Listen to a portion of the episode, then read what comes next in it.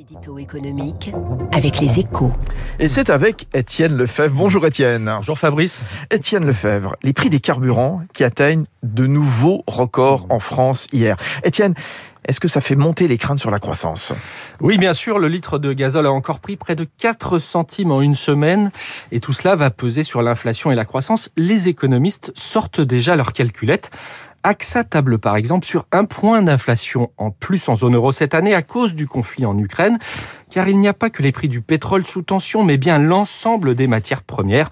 Toutes les prévisions de croissance mondiale vont donc être révisées à la baisse dans les prochains jours. Pour autant, le pire n'est jamais sûr car ces effets prix ne vont se faire sentir que sur le long terme la Russie aura beaucoup plus de mal à résister à court terme aux sanctions économiques. La chute du rouble et l'envol des taux d'intérêt à 20%, c'est énorme, sont bien plus brutaux. Le système financier russe est au bord du gouffre. L'inquiétude commence d'ailleurs à monter à Moscou et pas que chez les oligarques.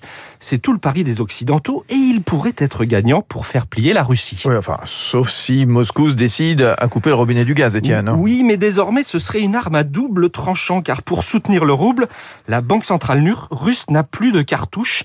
Ses réserves de devises à l'étranger étant bloquées, même la Suisse, vous l'avez dit, et le Japon, allié habituel, se sont ralliés au blocus.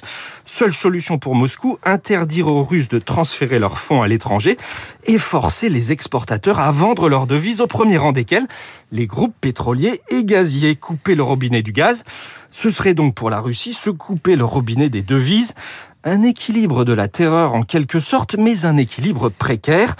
Les Européens ont d'ailleurs planché de nouveau hier à Bruxelles sur les moyens de réduire leur dépendance au gaz russe, en diversifiant leur approvisionnement, en renforçant leur stock quitte à payer plus cher.